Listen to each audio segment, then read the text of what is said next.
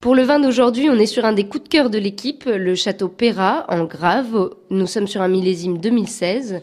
Pour l'assemblage, nous sommes à 80% de sémillon et 20% de sauvignon blanc. La particularité de ce vin, c'est que c'est un vin qui est fait sur les terres de Séronce, qui est une terre normalement où nous faisons des liquoreux. Cette propriété a décidé de faire des vins blancs secs.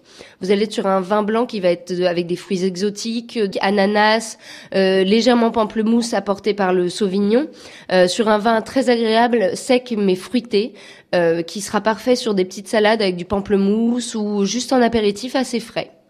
Et sur le prix, nous sommes à 12 euros.